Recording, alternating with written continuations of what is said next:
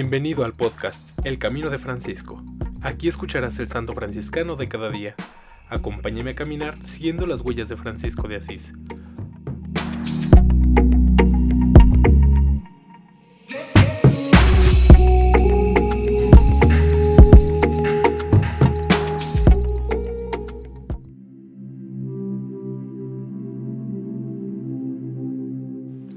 Julio 3.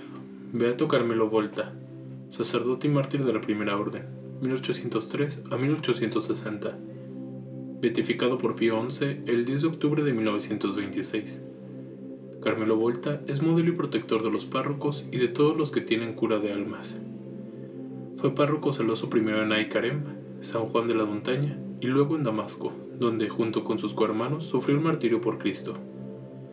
Había nacido en Real de Candia, cerca de Valencia, en España, en 1803 su padre José Volta y su madre Josefina Bames, después de haberlo educado santamente en familia, lo confiaron a los hermanos en las escuelas pías, para que fuera educado e instruido por estos religiosos.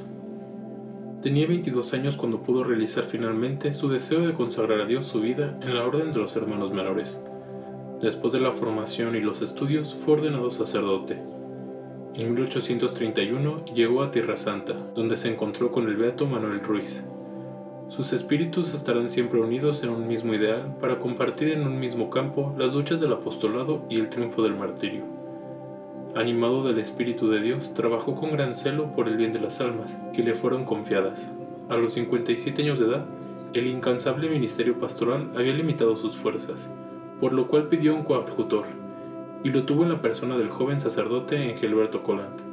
La popularidad de Carmelo fue singular. En Aicarem y sobre todo en Damasco, era amado y respetado, inclusive por los musulmanes. La noche del 10 de julio de 1860, los drusos invadieron el convento. Carmelo buscó refugio en un rincón de la escuela parroquial, pero fue descubierto por un turco, que lo golpeó con un bastonazo. Un joven al ver esto corrió para ayudar a su párroco, pero éste le aconsejó que huyera. Poco después llegaron otros musulmanes que le prometieron salvarlo, con la condición de que renunciara a su fe en Cristo y se adhiriese a Mahoma. A esta propuesta, justamente indignado, gritó, no faltaba más, que yo me hiciera turco, soy cristiano y sacerdote, quiero morir siguiendo a Cristo. Los musulmanes no le permitieron continuar, lo rodearon y lo mataron a golpes de masa, mientras él repetía invocaciones a Dios. La segunda víctima estaba inmolada, el cielo acogía a un nuevo ciudadano, mientras en la tierra feroces alaridos vomitaban blasfemias e imprecaciones contra los seguidores de Cristo. Carmelo Volta tenía 57 años.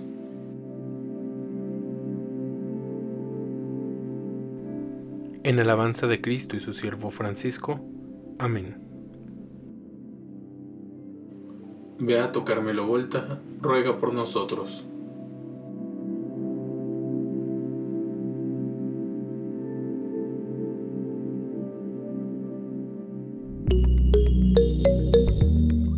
Te invito a que compartas este podcast y sigamos juntos el camino de Francisco. Paz y bien.